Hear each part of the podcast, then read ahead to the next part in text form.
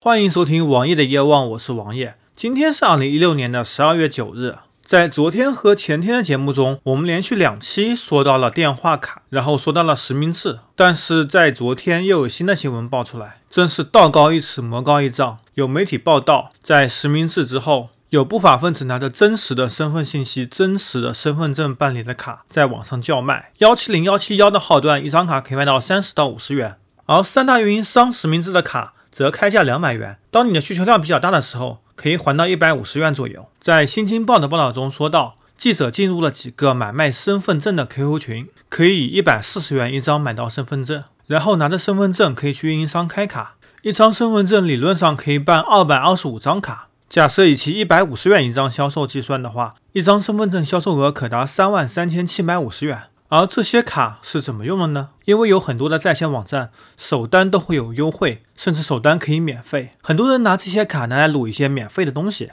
比如说我群里有个人曾经之前拿了六十张卡去苏宁下免费订单，花了六毛钱就买到了六十箱的纸，然后他家里是开小卖部的，然后纸当然很好出，这就可以赚到一大笔钱。然后他这卡是一次性使用的。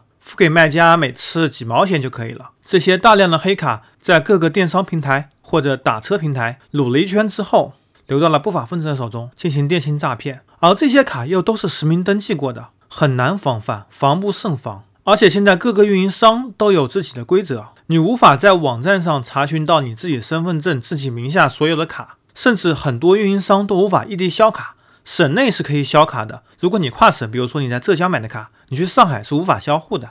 还有很多运营商为了业绩，大量的贩卖这些卡。由于他们可以收集到用户很多的身份证，在办卡的时候顺便留了一手，然后又可以办理大量的卡卖给不法分子。一方面，运营商业绩会上升，办卡的操作人员也会拿到很丰厚的利润回报。然后再怎么办呢？当然，现在运营商也有一些对应的政策。比如说，在开户的时候，你需要手持身份证拍照，就跟支付宝之类的实名认证一样。这当然可以避免一部分的信息滥用，但是只要有一个网点或者只要有一个地方不采用这样的政策，这个政策还是形同虚设。真是道高一尺，魔高一丈。你无论想到什么措施，都很难抑制电信诈骗。或者说，当有应对方式的时候，你电信运营商的再次应对是否够及时？你是否能够为了牺牲自己的利益来保证用户的合法权益？我想这很难。